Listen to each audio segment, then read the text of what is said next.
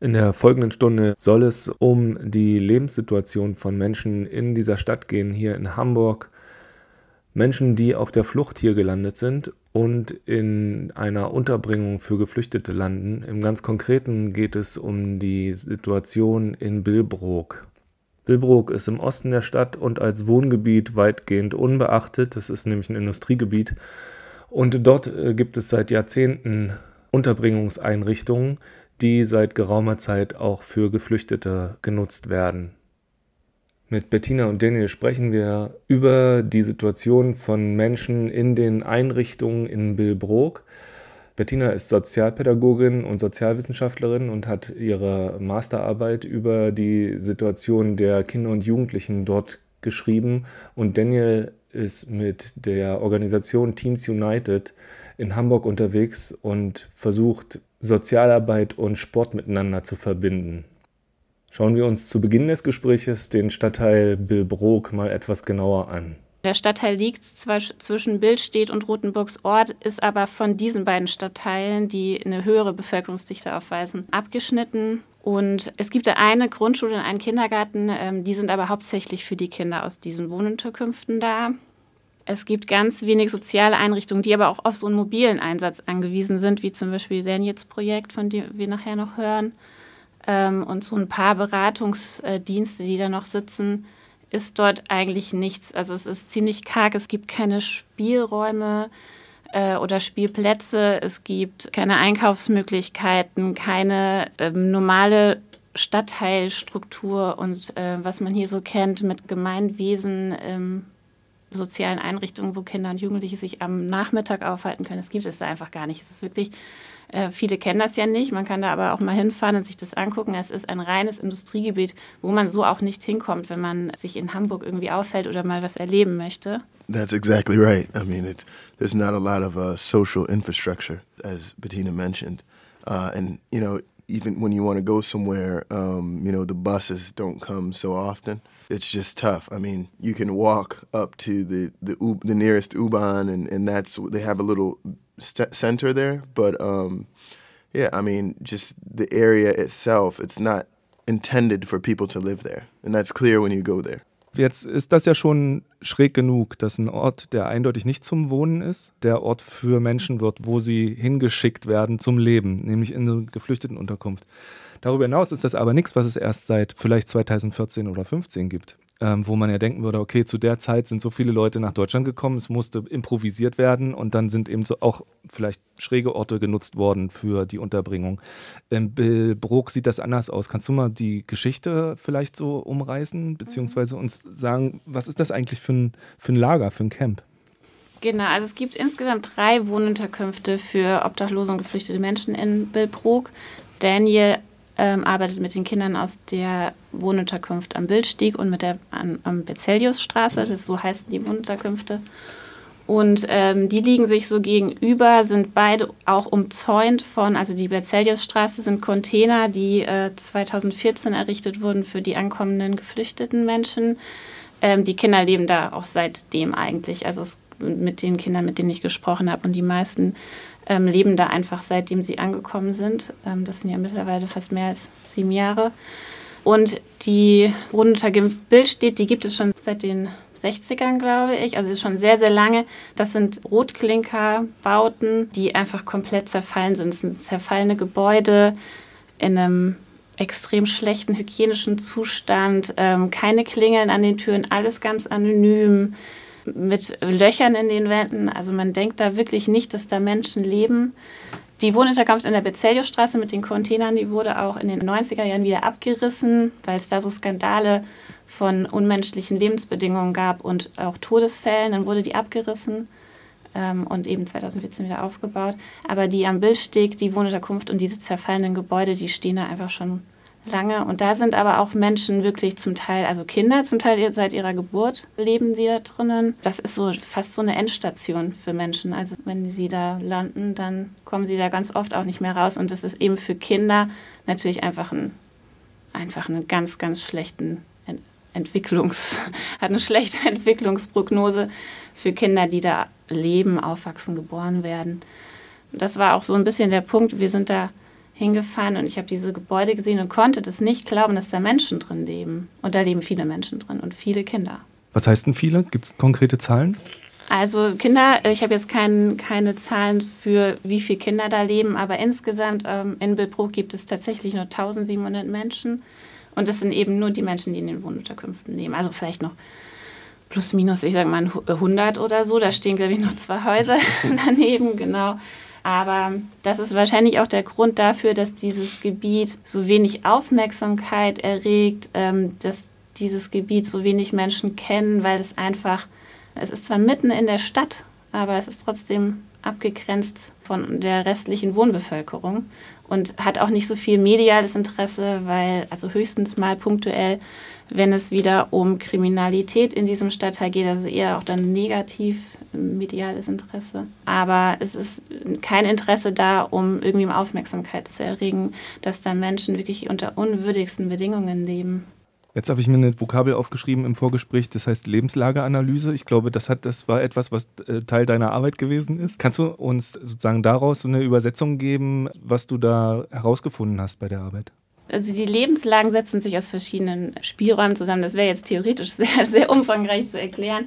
Aber ähm, insgesamt ist halt rausgekommen, dass die Kinder selber, ich habe auch geschaut, ähm, wie sich quasi das Wohnen in den Wohnunterkünften auf die Entwicklung und Integration für die Kinder auswirkt, dass die Kinder eine hohe Integrationsmotivation haben. Sie wollen gerne zu dieser Gesellschaft gehören. Sie wollen hier ihr Leben ähm, mit ihren Wünschen und Interessen füllen und Grenzen aber also ich habe das Alter 8 bis 14 genommen, das ist noch relativ jung und in dem Alter merken sie aber schon, wo die Grenzen liegen, um ihre Wünsche und Interessen zu ermöglichen die sind einfach so eindeutig, dass die Kinder das jetzt schon merken und dann für das Jugendalter sozusagen vorprogrammiert ist, dass sie eben abdriften einfach, ja. 1700 Menschen circa, haben wir gehört, leben dort und unter diesen 1700 Menschen eben auch viele Kinder und Jugendliche. Jetzt haben wir so ein bisschen äh, runtergekommene Gebäude, schwer erreichbar, fast isoliert, obwohl es Stadtgebiet ist, aber eben kein Lebensstadtgebiet, sondern rein ähm, Industrieraum alles schon schlimm genug und vielleicht gucken wir jetzt mal drauf, was das denn eigentlich heißt. Also wie sieht denn der Alltag der Kinder und Jugendlichen äh, unter diesen Bedingungen aus, Bettina? Kannst du uns das mal schildern? Es gibt eine Grundschule, das hatte ich ja schon gesagt. Ne? Also wenn Kinder da auf die Grundschule gehen, im Grundschulalter, dann ist es eigentlich so, dass sie gar nicht aus dem Stadtteil rauskommen. Kinder, die in Stadtteilschulen fahren oder aufs Gymnasium fahren, dann vielleicht noch in die nächstgelegenen Stadtteile das, wie gesagt, der Bus fährt einmal die Stunde, das heißt, sie fahren in die Schule hin und wieder zurück und dann sind sie da eben, die sind in ihrem Alltag eigentlich in dieser, in dieser, in den Wohnunterkünften, findet ihr, ihr Lebensalltag statt, ihre Lebenswelt. Freundschaften existieren in den Wohnunterkünften. Ich habe mit allen Kindern, mit denen ich gesprochen habe, ähm, die haben gesagt, sie haben keine weiteren sozialen Kontakte außerhalb dieser Wohnunterkünfte. Das ist einfach auch super schwierig, alleine durch die Lage und die Unterbringung dort. Sie empfinden Scham auch aufgrund ihrer Unterbringung, also keine eigenen Zimmer zu haben. Die Familien leben da ja auf extrem engem Raum zusammen. Wenig materielle und finanzielle Ressourcen. Also es ist einfach ein Gefühl, ja, ich möchte ja auch gar keinen einladen. Da schämen sie sich tatsächlich auch dafür, das können sie auch so sagen. Dann müssen sie natürlich, ähm, das hatte Daniel auch schon mal erzählt, viel helfen, ihren Eltern helfen, weil sie, wie gesagt, zum Einkaufen braucht, braucht man ja einfach eine, eine bestimmte Zeit und wieder zurück. Sie müssen viel hin und her tragen. Dadurch geht viel Zeit für eigentlich äh, wichtige Dinge, die Kinder erleben wollen, flöten. Es gibt keine kindlichen Räume zum Spielen, bis auf die Tage und Stunden, an denen eben, und da freuen sie sich total drauf, dieser, diese mobilen sozialen Dienste kommen, wie die Sportangebote, Falkenflitzer, Spieltiger, genau. Da freuen sie sich dann total drauf. Das sind so mobile Einsätze, die kommen und Sachen mitbringen. Ansonsten gibt es da ja nichts. Und ein extrem großer Faktor, der, glaube ich, mit reinspielt und auch für so eine Lebenseinstellung der Kinder steht, ist, dass sie die anderen, die Außenseiter sind. Von anderen Kindern, auch aus den Schulen oder aus den anderen Stadtteilen, werden sie gesehen als die Kinder in den Wohnunterkünften in Bilbrook. Also die, da gibt es einfach keine, keine positiven ähm, Einstellungen der anderen Wohnbevölkerung dazu. Ähm, das führt zu Diskriminierung und sie selber fühlen sich einfach als ähm, abgeschoben in diesen Wohnunterkünften. Und es gibt viel Gewalt, viel Drogen, wie Alkohol. Das erleben die Kinder jeden Tag, kriegen das jeden Tag mit, nicht mal in ihren eigenen Familien, aber einfach auch noch von anderen Menschen, die dort leben in den Unterkünften. Und das ist so ein Gefühl von, ja, okay, wir gehören zu diesen Menschen und ähm, das transportiert sich ja immer weiter, das reproduziert sich in ihrem Lebensgefühl. Daniel, you're working with them uh, physically, uh, do, doing sports together. Uh, what, how would you describe the effects of these circumstances? Yeah, Bettina described it pretty well. Just I was just thinking about some of what she said, uh, and uh, it's quite accurate. I guess one of the big factors is the uh, you know the socioeconomic status. So you know how much money they're making in, in their in their household, their parents and families.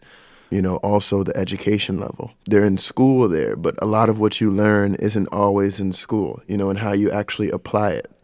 Um, so you know, just the perspectives that a lot of them have, and you know what they see becomes their reality. And that's just one thing when you have asked them questions and things of this nature, they understand that they're not like every other, you know, or, or they perceive and, and feel like they're not like every other person living in Germany. And that's what you want to avoid. And that's the the one thing is is just they don't have access to all the different experiences that other people have. So you know, lots of people will say, oh, the U-Bahn and, and, and think about going to different places, but they just don't do it because it's sort of like, why would they do it? You know, there's no reason. It's not really a part of their reality. And it's sort of, they're living in an isolated way. Mm-hmm. You know, the reality is they could get on the U-Bahn, they could walk the 20 minutes or so to the U-Bahn and go somewhere. But it's like when you get off, what do, what do you do there? you know, like, are you going to buy something? So it's, um, it's just, it's just a different lifestyle and it becomes very clear that when you when you leave there, it's like you know you've left a different world. You go back to your life, um, and that's one thing I notice is when I, when I go there, you immediately get the feeling of like you have to help them get to another per- point that they can't get to on their own. Um, and um, yeah, I think like like Bettina described, I mean, there's just a school there, and then um, you know we, we I'm working with the people from the school as well, just because lots of times that's the only um, education that they're having, like structured education, uh, which is necessary to make friends and to have healthy relationships. And um, like also the area surrounding Billbrook is quite, you know, it's not a lot of resources and, and you know, um, you know, outlets for the for the for the kids um, and it, it's it's sort of poor as well. I mean, people put effort in, in uh, into these into this area, like just social things, but it, there's only so much that you can do. I think it takes community efforts mm-hmm. to to affect change, and and uh, this this is what I perceive there. Is just they'll tell you stories of things that you're thinking there's no way a kid should know this. And you know, like Bettina mentioned, drugs and alcohol and um, you know you walk around the camp and there's like a, a fire pit and, it's like what else can they play with? You know so it, it's even for a kid developing creativity in their mind they need things to work with to explore and experiment with. And if those things are dangerous then it, it's difficult. If you have you know people doing drugs or, or empty bottles you know, on the floor, then that's what they're going to use their mind to create things with. Genau, ich kann noch mal zu, zu einer Aussage ein, von einem Mädchen erzählen, die, die einfach gesagt hat, ja, die meisten Menschen hier, die denken, dass wir Umweltverschmutzer sind. Ich glaube, es war so ungefähr der, der, der Laut, den sie gesagt hat. Und dann habe ich gefragt, was sie damit meint. Und sie meint, naja, die Leute außerhalb von Billbrook, die denken ja, wir schmeißen hier nur Müll rum. Also quasi der Ausdruck von, wir sind, also sie sehen uns als als Müll an. Ne?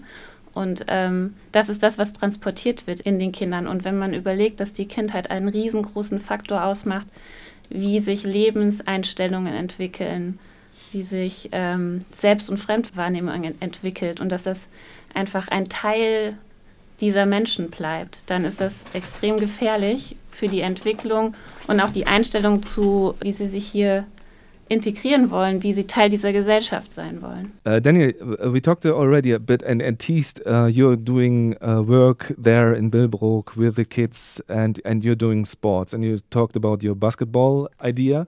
Could you just describe what, what you're doing there in Billbrook with the kids and the youngsters? Yeah, so actually we're we're all throughout uh, Hamburg because there's camps all over.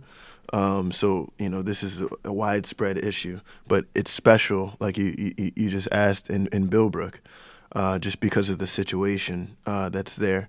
And what we're basically doing is we're um, you know taking kids from the refugee camps, you know, connecting with their families, and then you know bringing them to a, a field that's close to where they live. Because for a lot of them, um, they're not consistently participating in different offers uh, and meeting people from different areas, like diff- completely different backgrounds, just simply because they need to go to the trainings on their own. You know how it is with kids. You know, if someone's not following up in the home and they're not getting there and pushing them, and they're not, you know, a part of something, um, it's hard to consistently keep them going. You know, and for them to really get something out of it.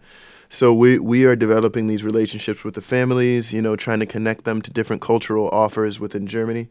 And then so so I guess you know concretely we're t- you know inviting them to these to this like let's say for example a, a football field, um, and you know we're doing trainings with them twi- two or three times per week, um, and then from there we invite kids from nearby schools so that they can meet kids that are you know not born into refugee families and um, diversify the experiences of all the the kids. So like you know Bettina brought her her son there, which was awesome, and he was able to to play with the the, the kids from the camp, and it, I think it was a great experience. Um, so that's the big thing is sort of in, I guess inclusiveness of, of all different groups of people. Um, and uh, that's sort of what we're pushing for. And uh, we're building teams out of these kids. We play games, tournaments, um, and at these events and tournaments, there's opportunities for people to get in touch, you know, from all different backgrounds, um, economic statuses, um, you know, um, and, and, and really from different cultures. Mm-hmm. Um, so that, that, that really brings the learning, you know, uh, to these people. How can I imagine this in the specific case of Billbrook when you said this is kind of an isolated place and it's difficult to get there and the next school is perhaps in Rotenburgsort or wherever. Mm-hmm. How is it possible there to bring foreigners together? Yeah, that's right. Um, it, it is a challenge. So it, it takes our, um, we have an, a, a, great uh, volunteer team. And what they do is they pick up kids from the camp. Like, so once we start having them come to a nearby school, the one nearby school to the camp in Billbrook, uh, we get to know the kids, get them really interested in these sports offers and then from there we'll bring them together with kids in different areas you know? So our volunteer team will pick them pick kids up bring them to different locations which takes a lot of trust with the families and parents to have their kid going with someone you know? They have to really know them. And that's why these relationships are really important. Um, and um, then we develop relationships with kids from the schools. And it's important for their families and parents to prioritize these experiences for their kids too and so they they come to uh, fields that are not too far for them. Um, so th that that's sort of how it works. Mhm. Bettina, das funktioniert ja sicherlich nicht ohne weiteres, indem man einfach mit den Kids spricht, sondern da gehört ja der Rest dazu. Also die Einrichtungen, die Betreibenden, das politische Verwaltungsnetzwerk, aber eben auch die Eltern der äh, Kinder und Jugendliche. Wie würdest du sagen, wie, wie, wie funktioniert so ein, so ein Ansatz aus deiner Sicht? Genau, das, ähm, Daniel hat ja eben schon gesagt, dass man da das Vertrauen der Eltern natürlich braucht, weil die äh, Menschen, die die Kinder damit zu den U-Bahnen bringen, zu den Bussen, mit ihnen in andere Stadtteile fährt, ähm, da brauchen sie die Einverständnis einfach der Eltern. Und ich bin ein paar Tage mitgelaufen, habe mir das angeguckt, wie äh, das Team in die Familien geht, da ähm, erzählt oder berichtet, dass es den, das Fußball- und das Basketballtraining gibt und da muss man zuerst sagen, dass in Billbrook, und das ist wahrscheinlich auch nochmal ein großer Unterschied zu anderen Wunderkünften, wenig Vertrauen zu überhaupt äh, erstmal fremden Menschen, die da, die da hinkommen. Da kommen Menschen hin, das ist schon mal ein Punkt, der sehr, sehr selten ist. Äh, dann sind das Fremde und es ist extrem, ein extremes Misstrauen anderen Menschen gegenüber, logischerweise, weil da sonst keiner auftaucht. Das heißt, das geht jetzt wahrscheinlich schon über Jahre, um da so eine Beziehung, so ein Vertrauen zu den Eltern aufzubauen, zu den Familien. Viele Familien haben das total abgeblockt und haben auch gleich gesagt, nee, sie wollen das auch für ihre Kinder gar nicht, ähm, haben die Türen nicht aufgemacht. Also wenn man dann die Türen klopft, die Türen gehen gar nicht richtig auf. Es guckt dann, so ein Spalt geht auf und die Menschen sagen auch, nee, ich möchte nicht, ich möchte nicht und machen die Türen wieder zu. Also es ist wirklich ähm, eine extrem eigene, eigene Welt da auch, die man so sonst nicht kennt. Es gibt von dem Betreiber Fördern und Wohnen eine Liste, auf die man sich setzen muss, um da überhaupt hin zu dürfen. Als fremde Person, die dort nicht wohnt, es ist alles auf einem extremen Misstrauen auch aufgebaut. So, und dass es da so viele Kinder gibt, die da an den Sportangeboten teilnehmen, das ist wirklich den Ehrenamtlichen, die da arbeiten, geschuldet. Das sind oft Ehrenamtliche, die selbst Geflüchtete sind. Ähm, das heißt, da sind die Sprachbarrieren schon mal nicht gegeben, ganz oft. Und eben dann Daniel, der auch, ich nenne es jetzt mal in sozialarbeiterischer Art und Weise auch mit den Familien zusammenarbeitet, berät, auch in anderen Nöten und Lebenslagen hilft, wenn es nicht um Sport geht oder so, aber um die Kinder und dadurch das Vertrauen dann aufbaut. Aber es ist nicht einfach. Es hört sich wahrscheinlich einfacher an, als es ist. Es da war jetzt was dabei, wo, ich, wo mir so auffiel, ja, okay, vielleicht ist das auch nochmal wichtig, das einzuordnen. Bill Brook als äh, besonderer Ort auch in Bezug darauf, wie generell an anderen Orten in Hamburg Flüchtlings-, Geflüchtetenunterkünfte aussehen und äh, die Menschen behandelt werden. Could you describe from your experiences uh, what's what's the difference between those places, perhaps? I guess it really has a lot to do with what's surrounding the camp. So similar to you know someone who lives in one city and it's very vibrant and there's lots of things to offer, uh, versus someone who lives you know in in in the middle of nowhere, let's say.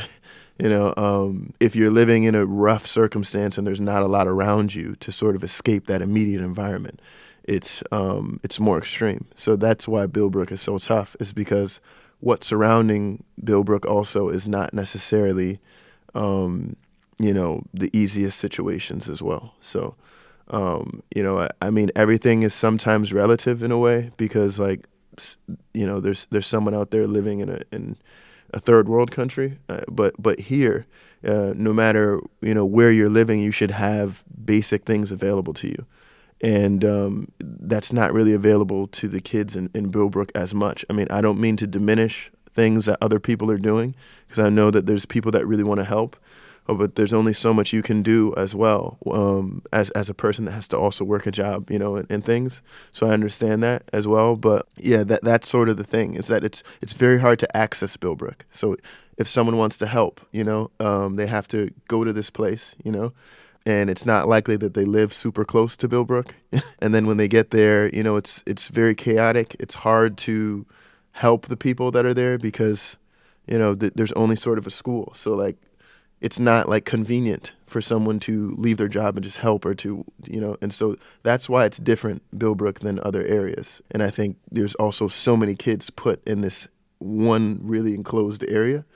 Um, like there, there's so many kids there. I mean so that's why it's unique Hier geht es im Gespräch mit Bettina und Daniel um die Unterbringung von Menschen, die auf der Flucht nach Hamburg gekommen sind, im Speziellen in der Unterkunft in Billbrook, einem Stadtteil, das eigentlich äh, rein industriell genutzt wird, aber in dem es eben für ungefähr 1700 Menschen eine Geflüchtetenunterkunft gibt, aus der das Rauskommen, so haben wir es jetzt inzwischen erfahren, nicht allzu einfach ist und die Lebensumstände äh, insbesondere für Kids und Jugendliche mit unhaltbar vielleicht ganz treffend äh, beschrieben sind. Ähm, jetzt äh, zwischendurch, Bettina, hattest du äh, im Mund geführt, Fördern und Wohnen oder so, ne? Ist äh, betreibende äh, Institution.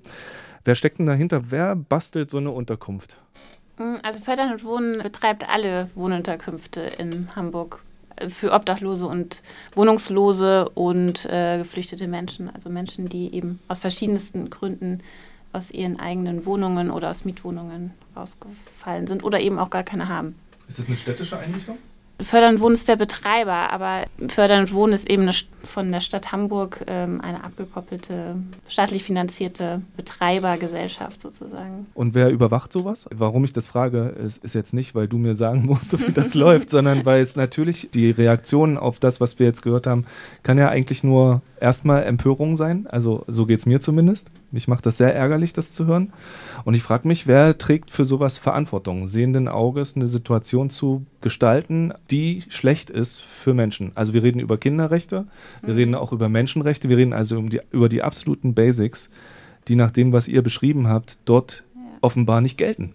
Verantwortlich ist natürlich einfach die Stadt Hamburg, die diese Wohnunterkünfte oder die Wohnunterkünfte jetzt in Bildbrook speziell betreibt. Und das sind auch die, die die Standards festsetzen, wie so eine Wohnunterkunft auszusehen hat, wie Wohnunterkünfte hygienisch und baulich auch aussehen müssen. Das ist in Billbrook auch nochmal ganz anders wie in anderen Wohnunterkünften. Das ist, da weiß ich nicht, wer die Standards festlegt, weil da sind alle Standards einfach unter der Gürtellinie. Es ist eine temporäre Unterbringung tatsächlich, auch temporär. Vor allem die Berzeliusstraße bedeutet, dass die Menschen erstmal untergebracht werden, solange sie noch nicht in weiterführende Wohnungen untergebracht werden können, weil es keine gibt. Aber das stellt sich da einfach so heraus, dass da einfach Kinder seit sieben Jahren dort leben. Das heißt nicht mehr temporär. Das ist ja schon eine. Für Kinder ist das auch einfach deren Lebensumfeld, deren Wohnsitz. Sieben Jahre sind für Kinder einfach eine extrem lange Zeit. Das ist, ähm, ich spreche ja jetzt quasi aus der Perspektive von Kindern, ne? Mhm. Ist das nicht mehr temporär? Das hat damit nichts mehr zu tun. Dadurch ist es auch, wenn man sich die Wunschunterkünfte anguckt, äh, was die Größe der Wohnungen angeht, was der Zustand der Wohnungen angeht, was die Lebensumstände angeht, ähm, auch die Belastungen der Eltern, denen die, die Eltern ausgesetzt sind, ähm, asylrechtlichen Bedingungen, aber auch was da an Gefühl vermittelt wird, ist das eigentlich eine gebilligte Kindeswohlgefährdung. In anderen Umständen, in anderen Familien, die vom Jugendamt betreut werden würden, wäre das schon eine Kindeswohlgefährdung, alleine wegen der Wohnsituation. Und dort ist das einfach so gegeben. Eine Endstation zu Beginn des Lebens, wenn man das sozusagen auf die Kinder und Jugendlichen bezieht. Daniel, you're working in several places in, in Hamburg. You told us about it. What is your experiences on this level of responsibility of uh, administration, whatever, uh, authorities? I guess it's it's usually what I've experienced at least uh, is that there's a lot of people and not as much staff.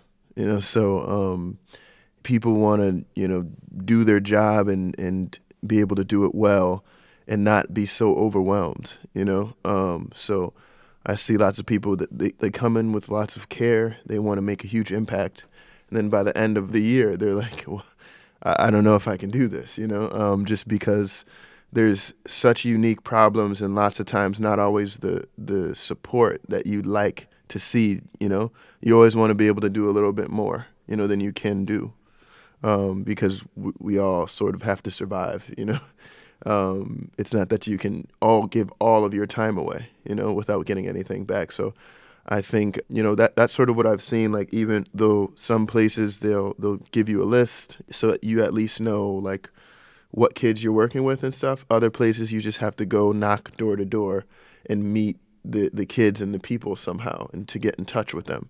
Um, and so you know I've found that you know from our side we have to do a lot to get in touch with the kids. You know. Um, people are coming in and out of the camps, you know, all the time. So it's hard to get consistency. And I imagine for the families, it's hard to be consistent, to feel like you're here, you know, because you could literally not be in that camp or get moved somewhere else.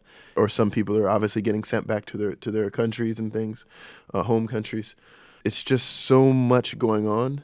This sort of social stuff, it's sort of like an. Uh, I, I feel like in some places it's a bonus, you know, because you want to make sure that they get their money from the job center, that they're paying it, you know, on time, that, you know, the basics of their life, like administratively, are taken care of. So that means like playing with the kids, inter- integrating them. Sure, they want that to happen, but it's not something that they always take on, you know. So that's why it's so important, I guess, for, for us and other people to go in there and develop this community structure. I mean, you could argue whether or not they should be doing that too. I, I don't know, you know, but I was more focused on the kids and what they're not getting. And, and to me, uh, they, they in, in, a lot of the camps they need sort of some support from people that are willing to, you know, take this step with the kids so that they can, you know, their futures can be brighter.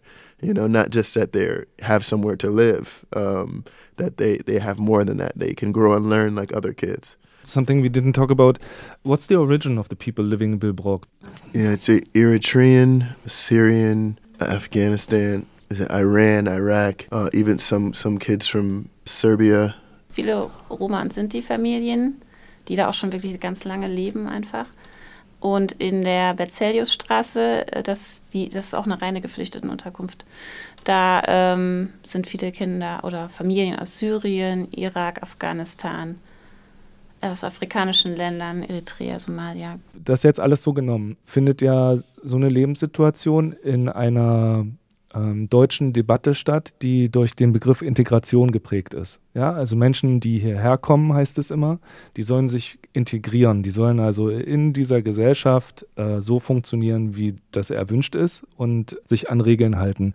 Wenn ich das höre, was Bill Bruck darstellt, dann klingt das für mich ja eher wie die Integrationsabwehr der Versuch, das nicht stattfinden zu lassen, dass Leute hier ankommen, mal abgesehen davon, dass Integration ein komplizierter Begriff ist, aber ähm, das ist sozusagen nicht mal das, was man offiziell fordert, wird den Leuten ja scheinbar ermöglicht. Mm, das ist schon so, wie du es gerade gesagt hast. Also wenn äh, keine Umstände gegeben sind, die dir deine Integration ermöglichen, dann ähm, stößt du natürlich an deine Grenzen. Und diese Grenzen geben dir dann irgendwann das Gefühl, okay, vielleicht möchte das auch keiner, dass wir hier dazugehören. Ähm, solange wir hier leben, können wir dann auch machen, was wir wollen. Es wird nichts bringen und dann ähm, hat das eben ganz spezielle Effekte, wie ein extrem geringes Selbstwertgefühl der Kinder, das sich weiter transportiert. Dann viele Kinder haben auch beschrieben, dass sie jetzt schon, um quasi ihre, einfach mal um dazuzugehören, in ähm, ihren eigenen Gruppen sich äh, radikalisieren. Ne? Also das ist halt so quasi der Effekt, der dann auch in die, ins Jugendalter übergeht, weil Menschen einfach auch einfach ein Zusammen- und Zugehörigkeitsgefühl brauchen, um irgendwo ankommen zu können. Ähm, wenn das dann in Gruppen ist, die immer nur abgelehnt werden, dann ähm, fangen diese Gruppen auch an, sich irgendwelche Machtpositionen zu erkämpfen. Und die Kinder sind schon, können das jetzt schon so beschreiben. Also sie sind ja schon an ihre Grenzen gekommen. Da gibt es, das hat Daniel ja richtig gut beschrieben, da gibt es keine Umstände, die irgendwie ermöglichen, die eigentlich große Hoffnung, die du noch hast als Kind, irgendwie, ja, ich, ich möchte ähm, also ganz banale Wünsche, eine Familie gründen, heiraten, einen guten Beruf haben, welchen auch immer. Aber diese Umstände, die das nicht zulassen, dann geht der, die Hoffnung einfach so schnell in den Keller und es geht komplett in das Gegenteil über. Ne? Also ein, einfach ein Gefühl, nee, diese restliche Gesellschaft, deren Wünsche erfüllt werden wollen, möchte nicht, dass wir in dem Fall sozusagen, wir das können und dann ähm, passen wir uns eben nicht an. Und Kinder haben aber die ganz normalen und gleichen Wünsche und Interessen wie alle anderen Kinder eigentlich auf der ganzen Welt auch. Ne? Jedes Kind hat eine bestimmte Integrationsmotivation, die noch da ist. So. Und das ist auch ein bisschen oft die Hoffnung der Eltern, die dann hier, hierher kommen, okay, meine Kinder können es noch schaffen, aber nicht unter solchen Umständen. Und ähm, diese Umstände sind ja extrem gravierend. Das ist ja eine extreme Armutslage, in denen die Kinder da leben. Ne? Also angefangen von einem eigenen Schreibtisch einem eigenen Zimmer, in dem man seine eigene Persönlichkeit und seine eigene Identität entwickeln kann, Wissen sich aneignen kann. Das ist nicht, nicht mal diese banalsten Dinge sind da gegeben. Ne?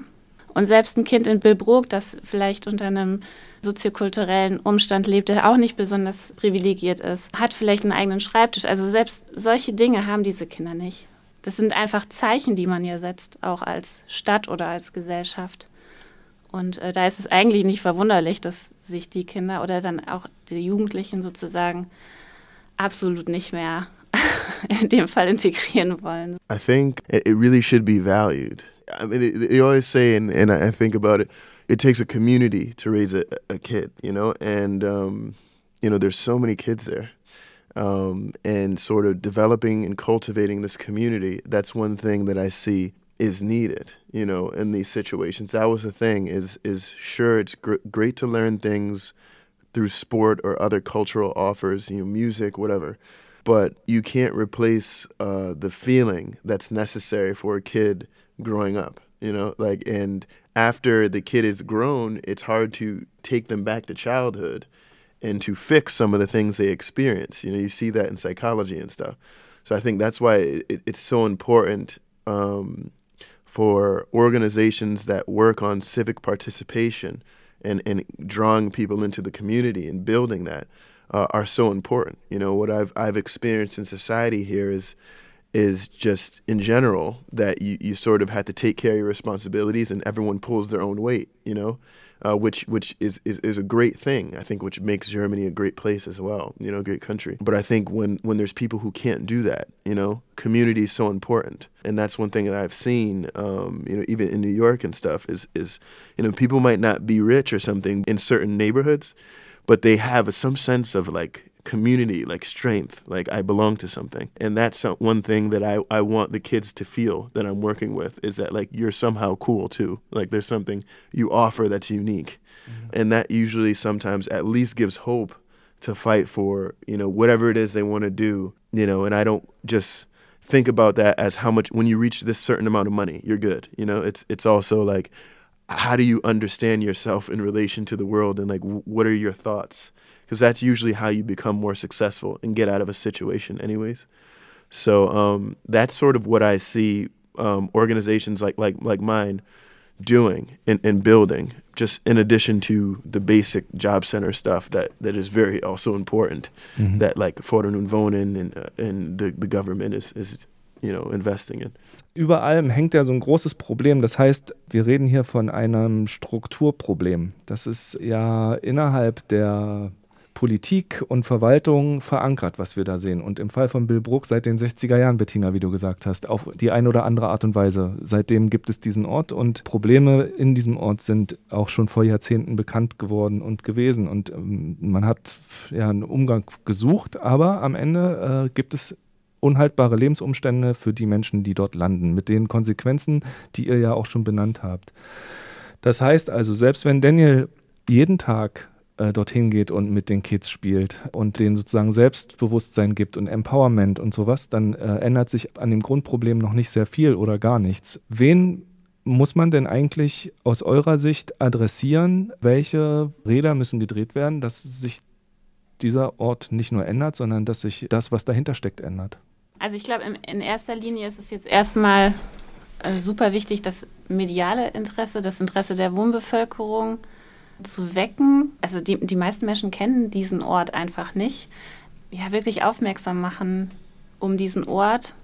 Also es gab mal so einen leichten Aufruhr 2014, als die Berzeliusstraße, also die Container für die Geflüchteten wieder aufgestellt wurden. Ja, einfach äh, aus dem gleichen Grund, so wieso hier, wieso an diesem Ort und wieso hier Menschen unterbringen. Der war ganz kurz und der war auch wirklich schnell wieder weg, dieses Interesse, dieses mediale Interesse auch. Und das ist einfach erfolgreich, glaube ich, von der Politik inszeniert worden, dass dieser Ort vergessen ist. Also die Kinder, die Menschen, die da leben, die sind einfach schnell wieder raus. Und das, da würde ich mich jetzt gar nicht selbst von befreien. Mir, ich kannte den Ort ja vorher auch nicht, bis ich da mit dem Auto dran vorbeigefahren bin und äh, wirklich dachte, ich falle vom Glauben ab, dass hier Menschen leben.